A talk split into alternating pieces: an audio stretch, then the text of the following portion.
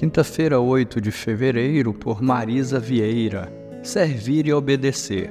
Moisés examinou toda a obra e viu que a tinham feito segundo o Senhor havia ordenado. Assim a fizeram e Moisés os abençoou. Êxodo capítulo 39, verso 43. Sempre gosto de ler sobre a construção do tabernáculo. Fico imaginando o povo alegre, unido, sonhando com o que o Senhor gostaria de fazer.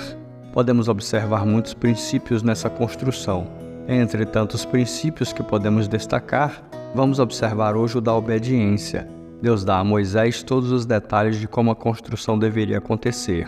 No versículo 42, a Bíblia diz que os israelitas fizeram tudo conforme o Senhor ordenou a Moisés eles foram obedientes às instruções vindas do Senhor.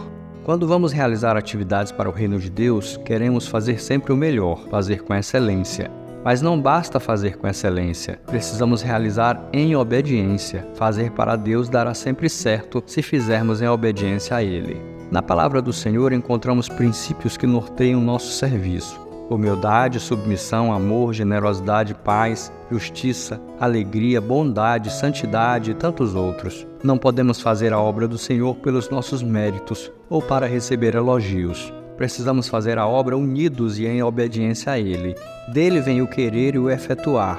De nós vem a alegria em servir, dando todos os créditos ao Senhor, que nos usa para a sua glória.